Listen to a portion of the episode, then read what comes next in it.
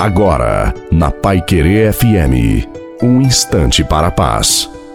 Boa noite a você, boa noite também à sua família. Que seja uma noite muito abençoada para todos nós. Amém. Não podemos reger a nossa vida a partir do que nos acontece, mas Deus conhece todas as coisas e sabe o que é melhor para nós. A oração precisa ser o alimento diário. Repito, a oração precisa ser o alimento diário. Não podemos cair no desânimo, no desespero. Alguns até chegam a dizer: Senhor, já faz tanto tempo que estou neste sofrimento, me socorra, me ajuda. Mas o Senhor está todo o tempo junto de você. Acredite, o Senhor não te abandona. Ele está aí do seu lado e vai dar forças a você para nunca desanimar, porque viva o hoje e com certeza o amanhã será melhor. A bênção de Deus Todo-Poderoso Pai, Filho e Espírito Santo, desça sobre você, sobre a sua família, sobre a água e permaneça para sempre. Te desejo uma santa e feliz noite a você e a sua família. Fiquem com Deus.